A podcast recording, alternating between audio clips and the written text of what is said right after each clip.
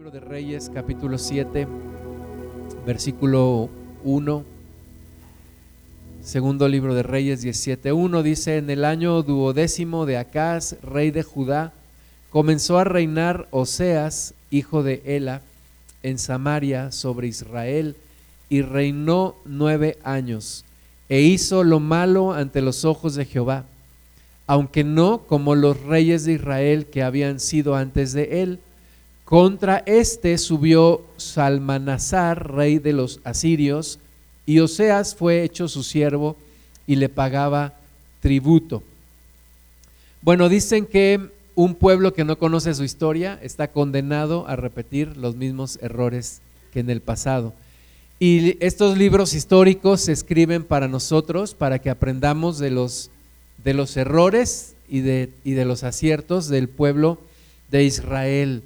Y les recuerdo que el reino de Israel se dividió en dos. Cuando después de Salomón, su hijo Roboam eh, decidió no escuchar el consejo de los ancianos, sino que escuchó el consejo de los jóvenes y quiso ser más duro que Salomón con las, con las diez tribus restantes aparte de Judá.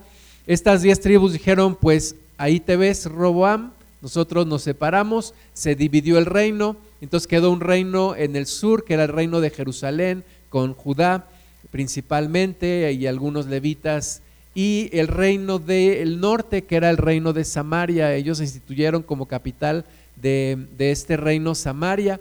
Y entonces hubo un rey perverso que se llamó Jeroboam, que dijo, como ya nos dividimos, no quiero que los, los, nuestros vayan a Jerusalén a adorar a Dios. Y entonces se le ocurrió la grandiosa idea de levantar un, un, un, templo, una especie de templo, una especie de lugar de adoración ahí en Samaria, y se le ocurrió la idea de levantar sacerdotes, aparte de los levitas, y de adorar a dioses que no son dioses. Hizo ídolos, hizo figuras, para que, eh, cubriendo él su su reino, de su, lugar de poder, la gente de, Samaria no fuera a Jerusalén a adorar a Dios. Y entonces ahí empezó toda una descomposición de este reino del norte, del reino de Israel, y finalmente aquí dice que reinó un, un rey, que es Oseas, que también hizo lo malo delante de los ojos de Jehová. Estuvimos viendo hace ocho días al rey Acaz, que fue perverso delante de Dios, pero así como acá hubo un montón de reyes que hicieron lo malo delante de Dios y su principal pecado fue idolatría.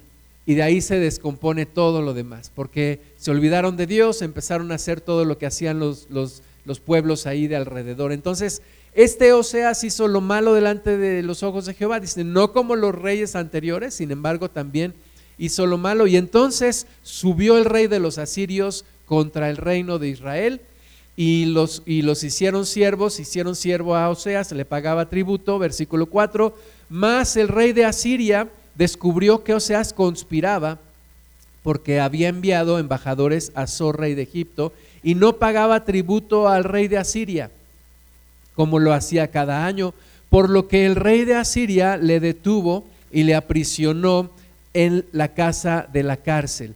Y el rey de Asiria invadió todo el país y sitió a Samaria y estuvo sobre ella tres años. En el año nueve de Oseas, el rey de Asiria tomó Samaria y llevó a Israel cautivo a Asiria y los puso en Alá, en Abor, junto al río Gozán y en las ciudades de los Medos. Qué triste historia, porque estas tribus de Israel, este reino de Israel, este este pueblo de Dios no entendió que eran separados de Dios y salieron de Egipto y finalmente fueron a parar a Asiria. Se habla mucho de estas tribus perdidas de Israel, porque a partir de ahí, pues la Biblia ya no registra más qué pasó, qué pasó con, con ellos allí. Eh, el, nombre de judíos viene de Judá, que fue la, la, tribu que, permaneció. Y, bueno, es una tragedia porque era, era un pueblo que había sido sacado de Egipto, pero no para que fueran a parar en Asiria. No era el propósito que los rescataran de los egipcios para que los asirios los hicieran esclavos. Entonces, eh, algo que podemos aprender de esta historia es que la paga del pecado siempre es muerte. Y aunque el juicio se retrase, no deja de ser juicio. Dios no puede ser burlado. El hombre cosecha lo que siembra. Diez tribus de Israel llevadas de su tierra, de la tierra que Dios les había dado, a la tierra de los medos, allá en Mesopotamia, allá en Babilonia. Allá fueron llevados cautivos. Y entonces dice el versículo 7, porque los hijos de Israel pecaron contra Jehová su Dios, que los sacó de tierra de Egipto debajo de la mano de Faraón, rey de Egipto, y temieron a dioses ajenos y anduvieron en los estatutos de las naciones que Jehová había lanzado de delante de los hijos de Israel y en los estatutos que hicieron los reyes de Israel. Entonces, eh, esta es la razón por la cual pararon allá como esclavos en Asiria, porque abandonaron a Dios. Ahora no fueron 10 años o 20 años, ni siquiera 100 años, fueron bastantes años los que estuvieron pecando, alejándose de Dios, haciendo cosas que no debieran de hacer, aprendiendo de los pueblos de alrededor y finalmente, como dicen en el mundo, la liga se estira y se estira y se estira hasta que un día se rompe. Y ese día se rompió aquí para Israel, versículo 9. Y los hijos de Israel hicieron secretamente cosas no rectas contra Jehová su Dios edificándose lugares altos en todas sus ciudades, desde las torres de las atalayas hasta las ciudades fortificadas, y levantaron estatuas e imágenes de acera en todo collado alto y debajo de todo árbol frondoso, y quemaron allí incienso en todos los lugares altos a la manera de las naciones que Jehová había traspuesto de delante de ellos e hicieron cosas muy malas para provocar a ira a Jehová. Dios nos da la explicación del por qué, por qué fueron llevados cautivos a Siria. Ahora, Dios no tiene por qué dar explicación de nada. Sin embargo, nos explica a nosotros qué fue lo que pasó con el pueblo. Mira, no fue nada más porque sí, no fue nada más, no fue un descuido de Dios, sino que realmente hicieron cosas que no eran rectas delante de Dios, edificaron lugares altos, pasaron a sus hijos por fuego, hicieron sacrificios humanos, adoraron a los dioses abominables de todos esos lugares que eran demonios que exigían adoración. Todo eso hicieron, quemaron incienso a estos, a estos ídolos y todo esto hicieron para provocar a ira a Jehová. Versículo 12, y servían a los ídolos de los cuales Jehová les había dicho, vosotros no habéis de hacer esto. Jehová amonestó entonces a Israel y a Judá por medio de todos los profetas y de todos los videntes, diciendo, volveos de vuestros malos caminos y guardad mis mandamientos y mis ordenanzas, conforme a todas las leyes que yo prescribí a vuestros padres y que os he enviado por medio de mis siervos los profetas, mas ellos no obedecieron, antes endurecieron su cerviz como la cerviz de sus padres, los cuales no creyeron en Jehová su Dios. Entonces Dios les advirtió, Dios les mandó profetas, Dios les mandó sacerdotes, Dios estuvo hablando, amonestándoles para que regresaran de sus malos caminos, pero nunca, nunca hicieron caso. Versículo 15, y desecharon sus estatutos y el pacto que él había hecho con sus padres y los testimonios que él había prescrito a ellos y siguieron la vanidad y se hicieron vanos y fueron en pos de las naciones que estaban alrededor de ellos, de las cuales Jehová les había mandado que no hiciesen a la manera de ellas. Dejaron todos los mandamientos de Jehová su Dios y se hicieron imágenes fundidas de dos becerros y también imágenes de acera y adoraron a todo el ejército de los cielos y sirvieron a Baal e hicieron pasar a sus hijos y a sus hijas por fuego y se dieron a, adivinaciones y a agüeros y se entregaron a hacer lo malo ante los ojos de Jehová, provocándole a ira. Esto lo hizo el pueblo de Israel, esto lo hizo el pueblo de Dios. Y decía hace rato mi hermana Violeta, debemos tener temor de no regresar al lugar de donde salimos. Y los mismos descuidos que tuvieron ellos podríamos tenerlos nosotros pero no queremos terminar como ellos, no queremos terminar apartados de Dios, desechados de Dios, no queremos, tenemos que cuidar nuestra relación con el Señor, tenemos que afirmarnos, porque es mucho más fácil destruir que construir, porque es mucho más fácil alejarse de Dios que acercarse a Dios, es mucho más fácil ser inconstante que ser constante nosotros tenemos que aprender de esta experiencia que tuvo Israel para no caer en lo mismo. Versículo 18, Jehová por tanto se airó en gran manera contra Israel y los quitó de delante de su rostro y no quedó sino solo la tribu de Judá. Entonces, este es el, desenlace de, de todo esto que estuvieron haciendo. Dios se airó en gran manera contra Israel. Dios se enojó en gran manera. Sabemos que la palabra de Dios dice que Dios es lento para la ira y grande en misericordia. Y sabemos que Dios esperó y esperó y mandó profetas y muchos de esos profetas los mataron y los apedrearon o los encerraron en la, en la, en la cárcel. A Jeremías lo metieron en, un, en, un, en una fosa.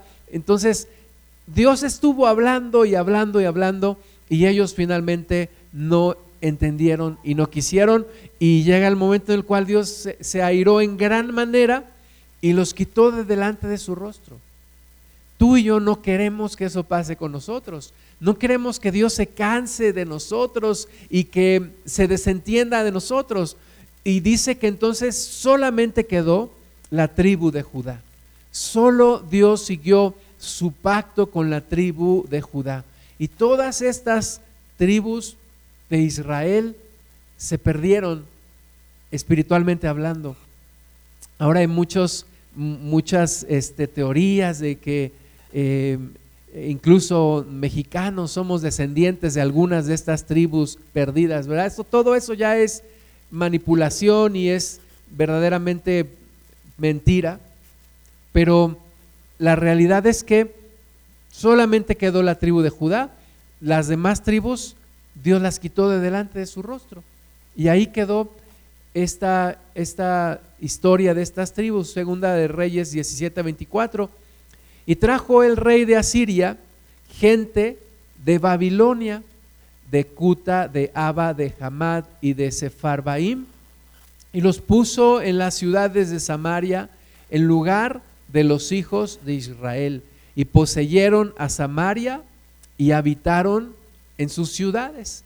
Entonces se los llevaron a, Mesopotamia, se los llevaron a la tierra de los Medos y de allá trajeron gente para poblar estos lugares, para que no quedaran desiertos, dice aquí la palabra de Dios, que el rey de Asiria entonces se trajo gente de Babilonia, de, de todos estos lugares y los puso en las ciudades de Samaria y para que en lugar de los hijos de Israel poseyeran estas ciudades y habitaran estas ciudades.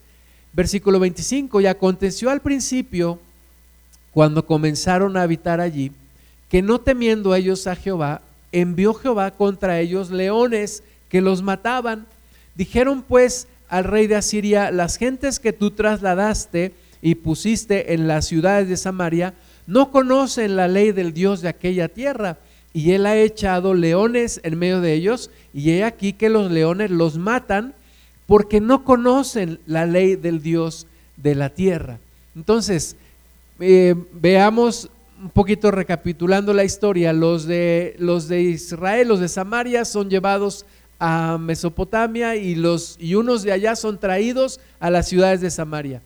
Pero entonces dice que empezaron a surgir leones que mataban a la gente que empezó a poblar estos lugares. Y Dios había quitado su protección de sobre Samaria. Dios había tenido misericordia de, los, de las tribus de Israel que vivían en Samaria y en sus ciudades, pero cuando Dios los mueve para allá o permite que se los lleven para allá, Dios quita su protección a estos lugares. Y entonces la gente de aquí es inteligente y dice, mira, se están comiendo a, los habitantes, los leones se lo están comiendo porque no conocemos al Dios de esta tierra y no conocemos su ley. Y entonces estamos desprotegidos Y si no queremos que a todos nos coman los leones, pues tenemos que conocer la ley del Dios de esta tierra. Y entonces versículo 27, y el rey de Asiria mandó diciendo, llevad allá a alguno de los sacerdotes que trajisteis de allá, y vaya y habite allí, y les enseñe la ley del Dios del país. Y vino uno de los sacerdotes que habían llevado cautivo de Samaria, y habitó en Betel, y les enseñó cómo habían de temer a Jehová. Entonces esta gente que había llegado a poblar Samaria y las ciudades de allí, empezó a, aprender cómo temer a Jehová, porque vino uno de los sacerdotes que habían llevado cautivo a Babilonia, lo trajeron para que les enseñara y ellos pudieran aprender. La motivación era que los leones no se los siguieran comiendo. Pasan muchas cosas cuando, cuando hay migración de personas. Aquí estamos hablando de una, de una migración, estamos hablando de, de los israelitas que se fueron allá a Babilonia y de los, y de los que llegaron de estas tierras a habitar ahora allí en Medio Oriente. Y pasan muchas cosas, hay intercambio de, de cultura, pero una muy importante es que pueden tener la oportunidad de conocer a Dios. Así le ha pasado a muchos mexicanos que se han ido a Estados Unidos. Muchos se han convertido a Cristo allá en Estados Unidos yo he conocido gente que se ha ido de aquí para allá y allá conoce al Señor y se convierten, algunos regresan, algunos se quedan allá, pero conocieron al Señor, conocieron a Dios porque alguien les instruyó. Esa es una, buena, buena consecuencia de la migración. Pero aquí entonces viene este sacerdote con la gente de Babilonia y de todos estos lugares y les empieza a enseñar cómo habían de temer a Jehová. Versículo 29, pero cada nación se hizo sus dioses y los pusieron en los templos de los lugares altos que habían hecho los de Samaria, cada nación en su ciudad donde habitaba. Aquí les voy a pedir a, que me ayuden a contar cuántas, cuántas naciones nos menciona aquí y al final me dicen cuántas contaron. Dice, los de Babilonia hicieron a Sucot Benot, los de Cuta hicieron a Nergal, y los de Amat hicieron a Asima, los sabeos hicieron a Nibás y a Tartac, y los de Sefarbaim quemaban sus hijos en el fuego para adorar a Adramelech y a Anamelech, dioses de, de Sefarbaim. ¿Cuántas naciones contaron? Cinco, muy bien. Entonces, cinco naciones que ok, dicen, no queremos que nos coman los leones, enséñanos cómo temer al Dios de esta tierra. Pero además se traen sus dioses, hacen sus templos y siguen con la adoración a sus propios dioses.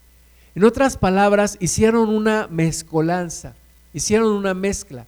Por un lado, querían temer a Dios, a Jehová, al Dios verdadero, para que no se los comieran los leones. Pero por otro lado, su corazón estaba ligado todavía a estos lugares y a estos dioses de donde habían salido. Y se los traen para esta tierra, para, para la tierra de Canaán, ahí donde vivían en Israel.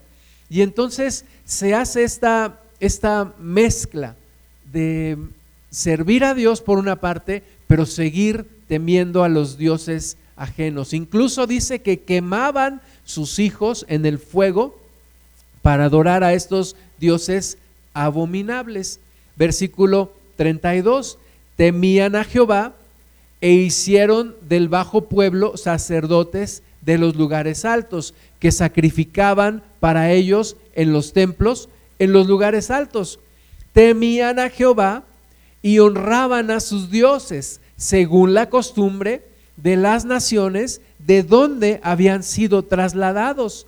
Hasta hoy hacen como antes, ni temen a Jehová, ni guardan sus estatutos, ni sus ordenanzas, ni hacen según la ley y los mandamientos que prescribió Jehová a los hijos de Jacob, al cual puso el nombre de Israel. Sí, entonces hay una, una mezcla de creencias, de estilos de vida. Sí quiero temer a Jehová porque tengo miedo que me coman los leones, pero sigo adorando mis dioses. Yo le estaba platicando a mi esposa en la semana que, que yo no entiendo a veces, y perdónenme que yo sé que muchas veces he tenido problemas con, con hermanas y con hermanos, porque yo no, yo le decía a mi esposa, yo cuando dejé el mundo, quemé mis discos de música rock, dejé de escuchar música rock, dejé de ir a conciertos, dejé de, dejé muchas cosas. Y, y, yo veo hoy la iglesia como que quiere, oh, sí, todavía eh, tener esto, pero también tener aquello. Y como que dicen, tener lo mejor de los dos mundos. Y, y yo no, no entiendo, no, no caso, no, no me quiero dejar convencer por esa idea. No quiero dejarme convencer por la idea de que, ok, sigo a Dios, pero también tengo relación con el mundo. Me gusta el mundo, pero también me gusta Dios. Ahora, yo le decía a mi esposa, no es que yo me esté privando y esté, ay, ¿cómo quiero escuchar una canción de los Creedence Clearwater Revivals? O ¿cómo quiero escuchar una canción de los Doors? O ¿cómo me muero por ir a un concierto de Alejandra Guzmán? La verdad es que no, no me hace falta, no lo necesito. Incluso me siento mal cuando vuelvo a escuchar esa música. Pero yo creo que Dios nos quiere llamar a, seguirle más. Esta historia en algunas Biblias se titula El origen de los samaritanos. Los samaritanos, este es su origen. El origen de los samaritanos es este, que llegaron de aquellas tierras con sus creencias, con sus ídolos, con sus dioses, y vinieron acá y estuvieron allí trayendo sus adoraciones, sus dioses, sus demonios. Después, unos de los que habían sido llevados allá de los, de los israelitas, regresaron a su tierra y empezaron a mezclarse con estos pueblos. Y nació una etnia. Esa etnia se llaman los samaritanos. Los samaritanos son una mezcla de israelitas con gente de otros pueblos. Y los judíos los llamaban perros en el tiempo de Jesús. Los judíos odiaban a los samaritanos. Tampoco quiero ser yo un, religioso y, decir, yo, no, yo estoy bien y todos los demás están mal. No, pero hay que aprender de esta historia. No queremos mezclar adoración a Dios con adoración a otros dioses. No puedo decir, es que esto no lo puedo dejar. Es que si en algún momento nos cuesta trabajo dejar algo del mundo, es que no hemos conocido a Dios completamente. Es que nos hace falta conocer a Dios completamente.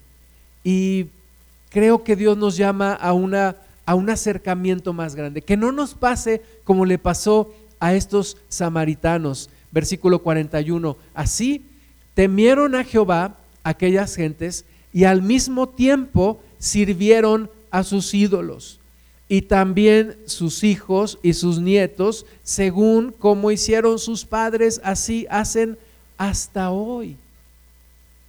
Entonces, sirvieron a sus ídolos y al mismo tiempo temieron a Jehová. ¿Se puede eso? ¿Se puede? ¿Se puede servir a Jehová y al mismo tiempo servir a los ídolos? Es posible, es posible tener el corazón partido, tener el corazón dividido, por una parte servir a Dios, por otra parte estar en el mundo. Es posible. Yo creo que ninguno de nosotros lo ha alcanzado, pero yo creo que Dios nos llama a que nuestro corazón sea 100% para Él, 100% para Dios. Creo que Dios nos llama a, como Jesús dijo, en mí el demonio no tiene nada. Jesús lo dijo. Viene el príncipe de este mundo, el cual en mí no tiene nada. Y yo creo que ninguno lo hemos alcanzado, nadie, yo no lo he alcanzado, nadie lo ha alcanzado, pero tenemos que ir hacia allá, que el diablo no tenga en nosotros absolutamente nada. Yo creo que cada vez tenemos que ir alcanzando una madurez hacia que Dios sea el todo en nuestra vida que Dios consuma todo en nuestra vida, que Dios sea absolutamente todo en nuestra vida. Algunos dicen, no, pues es que eso es como ser muy religioso, fanático, etcétera. Pero yo creo que es a lo que Dios nos llama. Dios nos llama a buscarlo verdaderamente. Dios quiere nuestro corazón. Los samaritanos no tuvieron un cambio más que de religión. ¿Verdad? Un, cambio de tierra y un cambio de religión. Y la iglesia no podemos vivir nada más un cambio de religión. No podemos decir, bueno, pues este, temo a Dios y, conozco la Biblia, pero, pero sigo con mis creencias y sigo con mis ídolos. Cambiaron de tierra, pero no cambiaron de corazón. Solamente ellos querían salvarse de los leones y aprendieron de Dios como una religión, como una religión. El primer primer mensaje o primera conclusión aquí es que quisiera que Dios pusiera en nuestro corazón que le busquemos más, que no seamos una mezcla de adoración a ídolos. Yo sé que ya muchos de nosotros no vamos y nos arrodillamos frente a imágenes, pero creo que hay ídolos en nuestra vida todavía. Batallamos con nuestro carácter, batallamos con ciertas cosas que nos gustan. Y entonces Creo que Dios nos llama a eso, no, no tener una mezcla de, todo esto. Eh, por, por 20 años yo creía que yo conocía a Jesús. Yo vivía en la religión, vivía en la religión popular, la religión católica. Y yo pensaba que, que, yo conocía a Dios. Yo pensaba que yo estaba en el nivel espiritual que Dios quería. Eh, era sincero, pero estaba sinceramente equivocado, porque yo no conocía a Dios, yo no conocía a Jesús, yo ni siquiera entendía por qué Cristo había ido a la cruz. ¿Y sabes por qué? Porque en México se vive lo mismo que vivieron los samaritanos. Se vive algo que algunos le llaman sincretismo religioso. ¿Qué es el sincretismo? Pues lo que pasó en México, ¿verdad? En, este, en esta tierra los aztecas y todos los pueblos que vivían aquí sacrificaban a los dioses, sacrificaban a los demonios, eh, tenían ídolos. Y todo lo, que se guarda en el Museo de Antropología e Historia, pues son ídolos, son dioses que se adoraban en esta tierra.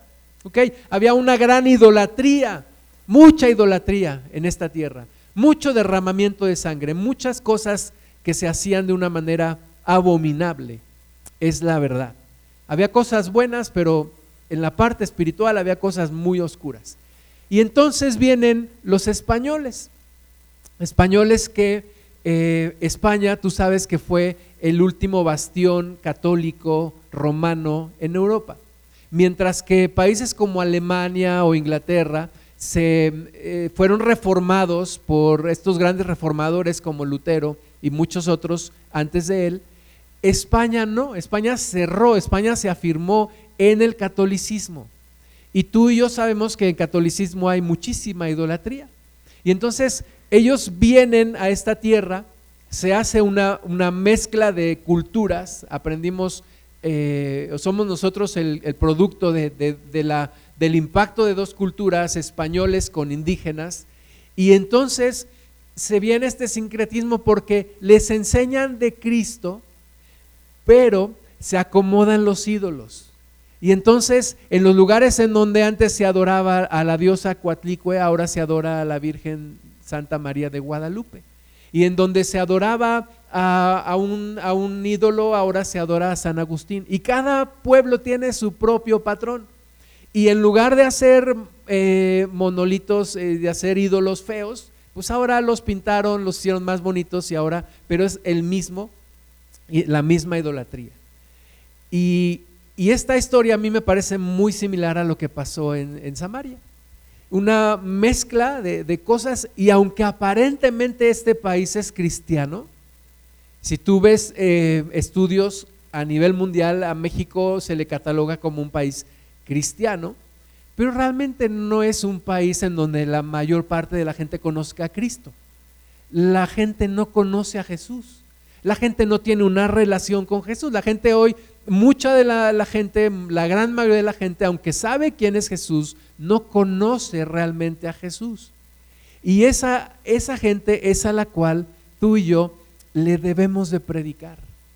A esas personas que creen conocer a Jesús, pero que nunca han tenido un encuentro realmente con Jesús y que adoran una gran cantidad de ídolos y que tienen una gran cantidad de ideas y de tradiciones que no están en la palabra de Dios, así como le pasó a los samaritanos.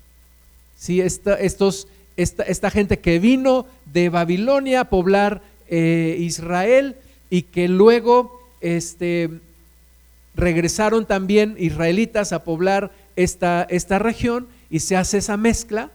Y cuando llega el tiempo de Jesús hace dos mil años, se les, se les conocía como los samaritanos y se les conocía como gente indeseable, gente que había corrompido la ley y se habían mezclado con otras naciones y tenían un montón de tradiciones raras, que, que dicho sea de paso, pues también los judíos tenían muchas cosas que no eran de Dios, pero bueno, ellos descalificaban a los samaritanos. Ahí en, entonces vamos a situarnos en capítulo 4 del libro de Juan, del Evangelio según San Juan, versículo 1.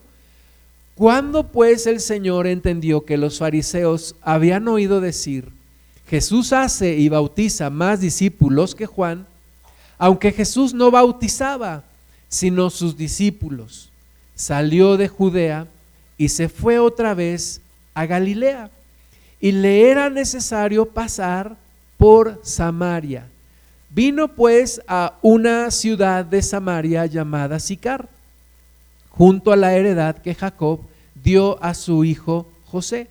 Y estaba allí el pozo de Jacob. Entonces Jesús, cansado del camino, se sentó así junto al pozo, era como la hora sexta. Entonces Jesús quería ir de Judea a Galilea. Y los judíos lo que hacían para no pasar por donde estaban los indeseables samaritanos, rodeaban, rodeaban aunque se tardaran más, pero no querían pasar por donde estaban los samaritanos. Pero Jesús no quiso rodear.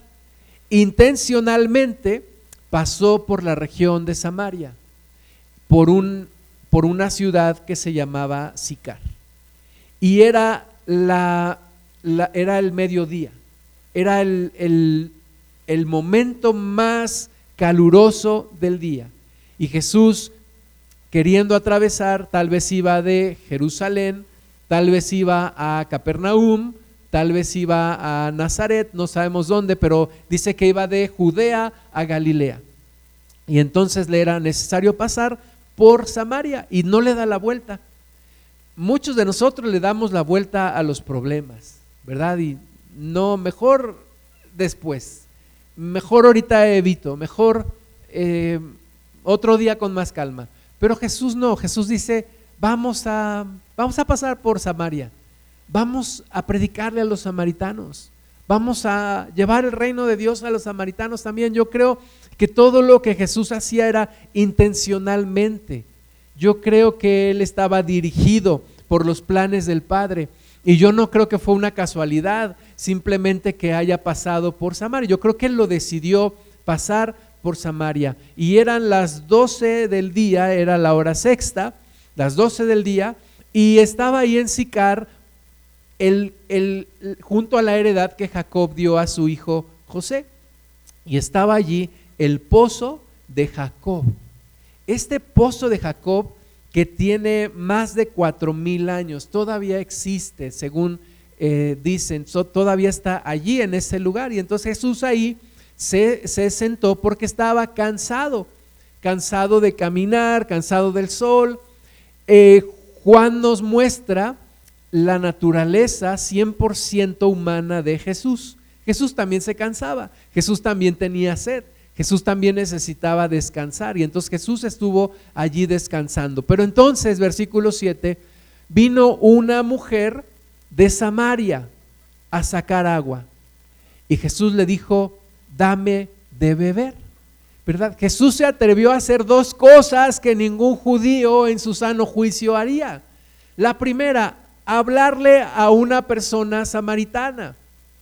Judíos y, samaritanos no se tratan. Los judíos odian a los samaritanos. Los samaritanos menosprecian a los judíos. Pues Jesús se atrevió a hablarle a una persona samaritana. Y segunda cosa, un hombre no podía hablar con una mujer ahí en público. Una era igual. Eh, los, se dice que, y de hecho era una cultura sumamente machista, ¿verdad? En donde cuando había una, una familia que, que tenía, la mujer estaba embarazada y tenía a un hijo, hacían fiesta.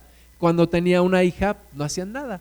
Entonces, eh, dicen que alguna de las, de las oraciones que hacían eh, los religiosos era, Señor, gracias por no, por, porque no nací mujer, ni nací samaritano, ni nací gentil. Entonces, menospreciaban a los samaritanos y menospreciaban a las mujeres, los judíos. Entonces Jesús estaba rompiendo las reglas sociales, religiosas de, de su propio pueblo, los judíos, porque estaba hablando con una mujer samaritana y además le estaba pidiendo un favor, le estaba diciendo, dame de beber. Pues sus discípulos habían ido a la ciudad a comprar de comer. Algunos dicen, bueno, ¿y cómo se habían ido los discípulos? ¿Cómo se registra todo esto? Algunos dicen que tal vez Juan era el único que se había quedado con Jesús, pero como Juan nunca registra que él estaba eh, allí con Jesús o que él estaba ahí a su lado, más que cuando Pedro le dice, ¿y este qué? Entonces se dice tal vez que Juan era el único que se había quedado. Pero bueno, ahí estaba Jesús, los discípulos se habían ido a comprar. Y entonces la mujer samaritana le dijo, sorprendida, ¿cómo tú siendo judío? Me pides a mí de beber que soy mujer samaritana, porque judíos y samaritanos no se tratan entre sí. La mujer lo identificó inmediatamente, dijo, este es un judío. Yo no sé cómo lo identificó al Señor, o si ya lo había visto, o si ya había escuchado, pero dijo, tú eres judío, yo samaritana, soy mujer, como tú, hombre judío, me pides a mí que te dé de beber. ¿Tú no sabes que judíos y samaritanos no nos tratamos entre sí? Versículo 10, respondió Jesús y le dijo, si conocieras el don de Dios y quién es el que te dice, dame de beber, tú le pedirías y él te daría agua viva. Y este, este, estos versículos son una lección de Jesús de cómo evangelizar, de cómo hablarle a una persona que tiene una mezcla de ideas, que sabe que hay un Dios, pero que a la vez tiene otras muchas creencias alrededor. Y entonces Jesús le empieza a hablar. Jesús no le dice, oye tú irrespetuosa, ¿por qué me hablas así? No, Jesús le dice, oye, si tú conocieras el don de Dios y quién es el que te dice, dame de beber, tú le pedirías y él te daría agua viva. Y entonces la, capta la atención de la mujer. Y la mujer le dijo, Señor, no tienes con qué sacarla y el pozo es hondo. ¿De dónde pues tienes el agua viva? ¿Acaso eres tú mayor que nuestro padre Jacob, que nos dio este pozo del cual bebieron él, sus hijos y sus ganados? ¿Verdad? Entonces, la mujer samaritana hace referencia a Jacob y hace referencia a este pozo y, hace referencia a su confianza. ¿Eres tú mayor que Jacob que nos dio este pozo? ¿Eres tú mayor? ¿Eres tú mejor? ¿O tienes algo más grande que lo que yo creo ahora? ¿Eres tú mayor? Y una vez escuché a Miguel López decir, toda persona tiene su pozo de Jacob. Toda persona tiene algo en lo que confía. Toda persona tiene una creencia tiene algo que le hace sentir segura antes de conocer a Cristo. Y la mujer le dice, ¿eres tú mayor a, Jacob que nos dio este pozo? Y entonces Jesús responde sin agredir. Y ahí es donde nos falta, me falta, nos falta poder predicarle a la gente. Eh, una, un hermano en Cristo dice que cuando predicamos a la gente, realmente no estamos hablándole a gente como si fueran haz de cuenta de los filisteos, sino que estamos hablando de gente que son como los samaritanos. Que hay mucha gente que cree en Dios, pero que tiene muchas otras ideas, tradiciones, ídolos, y, podemos tomar este, este pasaje de Jesús hablándole a la mujer samaritana para aprender cómo, cómo hablarles, cómo predicarles, cómo introducirles al Evangelio. Entonces le dicen, Señor, ¿eres tú mayor que Jacob que nos dio este pozo? Respondió Jesús y le dijo, cualquiera que bebiere de esta agua volverá a tener sed, mas el que bebiere del agua que yo le daré no tendrá sed jamás, sino que el agua que yo le daré será en él una fuente de agua que salte para vida eterna. La mujer le dijo, Señor, dame esta agua para que no tenga yo sed, ni venga aquí a sacarla. Hermanas y hermanos, ningún pozo de Jacob quita realmente la sed. Ninguna tradición, ningún ídolo, ninguna creencia aparte de Jesús quita realmente la sed. Y la persona tiene que volver a lo mismo y estar en lo mismo y muchas veces incluso creen que están saciando la sed, pero no se dan cuenta que siguen en su misma situación y en su mismo problema.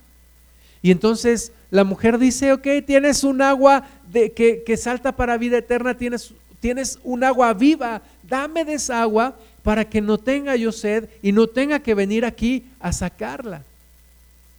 Y esta mujer, por lo que vemos aquí, era una mujer que iba a sacar el agua a las 12 del día en pleno sol. ¿Quién en su sano juicio va a sacar el agua al mediodía? Y algunos piensan que esta mujer era una mujer rechazada por la misma sociedad samaritana. Una mujer que evitaba estar con otras personas de su mismo pueblo porque era rechazada.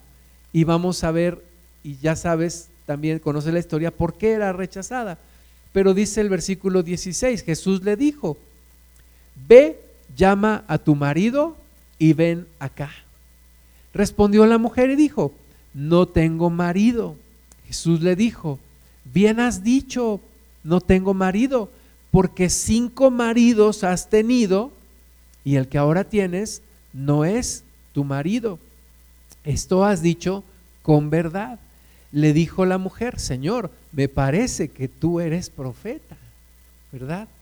Y recuerdan cuántas de cuántas naciones habían venido los samaritanos y cuántos dioses habían traído. Cinco, y esta mujer había tenido también cinco maridos. Jesús le dice, dices, dices bien, porque cinco maridos has tenido. Y ahí la razón del rechazo hacia esta mujer. Cinco maridos había tenido. Eh, se hablaba de esta mujer, se hablaban muchísimas cosas que tú y yo podemos imaginar, ¿verdad? Y era la, razón del rechazo de esta, de esta mujer samaritana. Pero, pero Jesús saca el tema y lo pone en la mesa y le dice, mujer, tienes un problema. Cinco maridos has tenido y el que ahora tienes no es tu marido y y estás bebiendo de un agua que no sacia la sed. Y entonces Jesús hace uso de algo que se llama ese don de palabra de ciencia. El Espíritu Santo le reveló a Jesús que esa mujer tenía un problema en su corazón y que todas las relaciones que había tenido no habían saciado su sed, no habían saciado su corazón.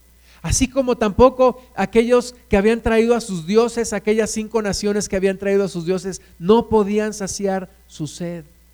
Así que el punto de partida es ese, reconocer que, que no ha sido saciada la sed de la persona o que nuestra sed no es saciada con algo aparte o con alguien aparte de Dios. Es el punto de partida para el arrepentimiento y es donde el Espíritu Santo nos redarguye de pecado.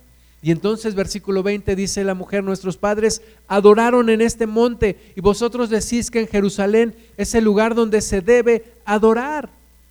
los samaritanos decían que en Jericim, el monte Jericim, ahí es donde habían de adorar. Y los judíos decían obviamente que era en Jerusalén, porque ahí se había erigido el, tabernáculo y era el lugar de adoración. Y entonces Jesús le dice, mujer, créeme que la hora viene cuando ni en este monte ni en Jerusalén adoraréis al Padre.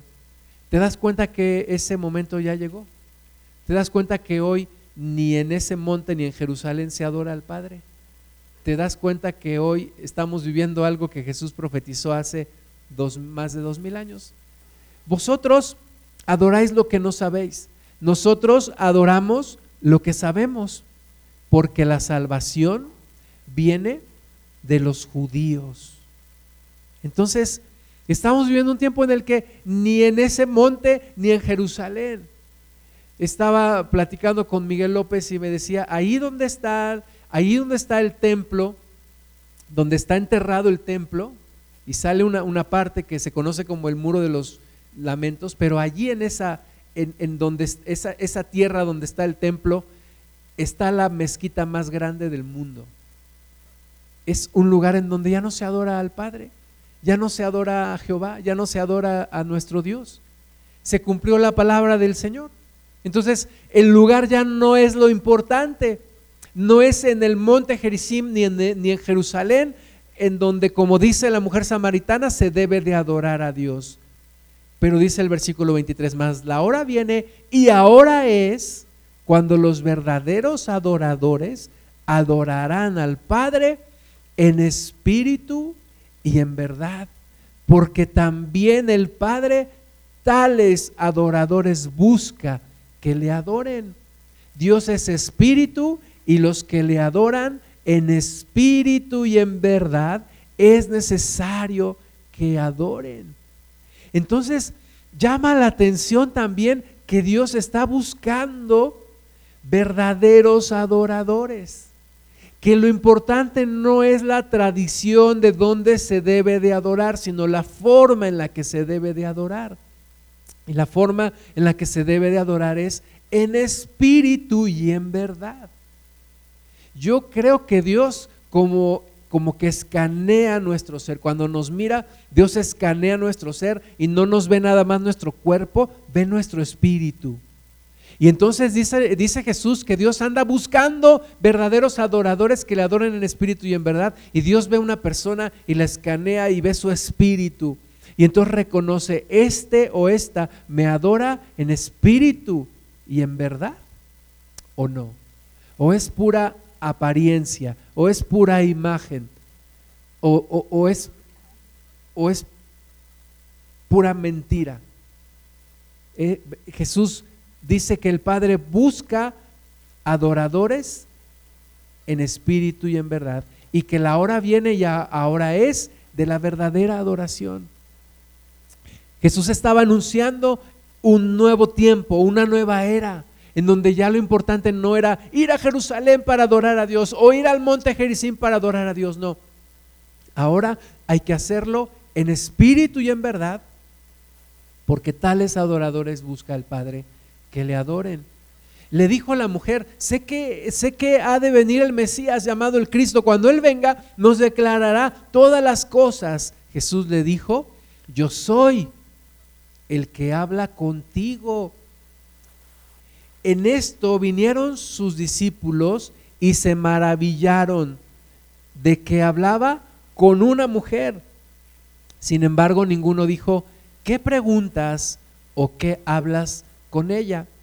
Entonces la mujer dejó su cántaro y fue a la ciudad y dijo a los hombres, venid, ved a un hombre que me ha dicho todo cuanto he hecho. ¿No será este el Cristo? Entonces salieron de la ciudad y vinieron a Él, ¿verdad? Y, y, Jesús les habló y dice la palabra que pasó dos días con ellos. Y los discípulos estaban asombrados, estaban maravillados y le dicen, Señor, come. Y Jesús les dice, yo tengo una comida que ustedes no conocen. Y ellos pensaban, ¿le habrá traído alguien de comer? Y dice Jesús, no, mi comida es que acabe la obra que, que el Padre me ha encomendado. Versículo 35, no decís vosotros aún, faltan cuatro meses para que llegue la ciega. He aquí os digo, alzad vuestros ojos y mirad los campos, porque ya están blancos para la siega. Entonces, nosotros decimos, ay, falta mucho tiempo para que haya una gran cosecha, falta mucho tiempo para ir a predicarle a la gente. Jesús dice, no, alza los ojos, mira los campos, porque ya están blancos para la siega. O sea, ya es tiempo de predicar el Evangelio, pero, pero ¿cómo vamos a predicar el Evangelio? Con, una, con un pleno convencimiento, con una plena convicción de quién es Jesús en nosotros de quién es el Señor Jesús, de que hemos decidido realmente seguir a Cristo, de que hemos decidido realmente entregarle todo nuestro ser y que seguimos en esa búsqueda de nuestro Señor sin conformarnos con lo que ahora tenemos o somos, sino buscando cada vez más su presencia. Versículo 39. Y muchos de los samaritanos de aquella ciudad creyeron en él por la palabra de la mujer, que daba testimonio diciendo, me dijo todo lo que he hecho. Entonces vinieron los samaritanos a él y le rogaron que se quedase con ellos y se quedó ahí dos días. Y creyeron muchos más por la palabra de él y decían a la mujer, ya no creemos solamente por tu dicho, porque nosotros mismos hemos oído y sabemos que verdaderamente este es el Salvador del mundo, el Cristo. Amén. ¿A cuántas personas le has dado tú la vuelta para no compartirles? Puede ser familiares con los que te has peleado, compañeros de trabajo con los que has tenido una diferencia, vecinos con los que has discutido. Todos esos son tus samaritanos. Y cada que vas de Judea a Galilea le das la vuelta. No voy porque quiero evitarme ver a esa persona. No voy porque no quiero hacer corajes. No voy porque no quiero. Pero hemos estado evitando predicarles el Evangelio. Y tenemos que predicarles la palabra. La salvación, dijo Jesús, viene de los judíos, pero gracias a Dios no fue solamente para los judíos. Se extendió para todos nosotros, incluyendo para los samaritanos. Y hoy en día cuando hablamos de un samaritano, no pensamos en alguien indeseable, pensamos en el buen samaritano, en aquel que ayudó a aquel hombre que lo habían asaltado y lo habían dejado medio muerto. Así que la salvación viene cuando no rehusamos hablar su palabra, cuando le hablamos a las personas descalificadas por los hombres, pero que Dios no ha desechado. Los campos ya están blancos para la cosecha. Tenemos que alzar los ojos, tenemos que mirar los campos, no quitarle a nadie la oportunidad de ser salvo y hacer obra de evangelista. Amén. Pongámonos de pie y, y piensa en esto. No cometamos el mismo error que cometieron las tribus de Israel. No mezclemos. Incluso Dios fue determinante y dijo, en un mismo campo no vas a sembrar de dos semillas. En una misma ropa no vas a tejer de dos tejidos, de dos hilos. Dios quiere nuestro corazón. Dios no quiere dobles tintas. Dios no quiere que andemos en dos caminos. Dios quiere transformar nuestro corazón. Cierra tus ojos un momento y, y deja que Dios hable a tu corazón. Señor Padre, gracias te damos por esta palabra. Gracias te damos, Señor, por esta enseñanza que está en tu palabra. Gracias te damos, Dios Padre, porque tuviste misericordia de nosotros nos has presentado el Evangelio, nos has presentado a Jesús, pero no queremos, Señor, mezclar nuestras ideas y seguir adorando dioses que no son dioses y seguir idolatrando. Padre, tú sabes que todavía tenemos áreas en nuestra vida donde tú no estás reinando plenamente. Tú conoces el corazón de cada uno de nosotros. Señor, reina, glorifícate, exáltate. Ayúdanos, Señor, a que no nos coman esos leones. Como dice también tu palabra, ese león rugiente que está buscando a quien devorar. Ayúdanos a no darle lugar al enemigo a que hurte, mate y destruya en nuestras vidas. Padre, cámbianos, cámbianos, Señor. Cada uno de nosotros te pedimos, cámbiame, acércame a ti, transfórmame, Jesús, a tu imagen, como hoy lo cantamos también, Señor. Quiero ser como tú, quiero ser más como Cristo, quiero ser más como Jesús. Señor, no queremos una mezcla de, de cosas buenas y cosas malas, de cosas que vengan de ti, de cosas que vengan del diablo. No queremos eso en nuestras vidas, Señor. Y tú dijiste que nos harías más finos que el oro puro, más finos que el oro de Ofir. Señor, queremos esa pureza que vaya siendo formada en nuestro corazón Perdóname, Padre, todos mis pecados. Perdóname, Señor, todo lo que yo he hecho mal delante de ti, Señor.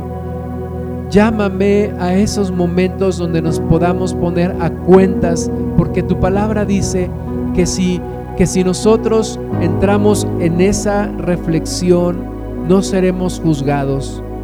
Y queremos, Señor, estar a cuentas contigo, reconocer nuestros pecados, reconocer nuestros errores. Señor, bendice a mis hermanas y a mis hermanos. Habla sus vidas, Jesús. Llega a ese lugar donde solo tú puedes llegar en sus corazones. Cambia, Padre, en sus corazones lo que tú deseas cambiar. Y bendíceles, por favor, Señor, porque la vida en abundancia se encuentra solamente en ti y solo en ti.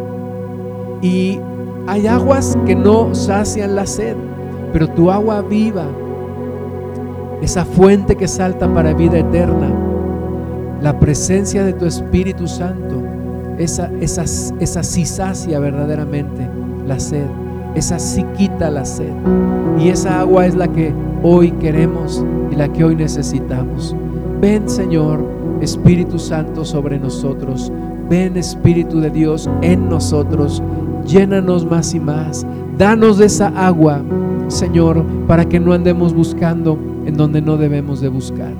Y transforma completamente nuestras vidas, Señor, para gloria a tu nombre, para bendición de nosotros, Señor.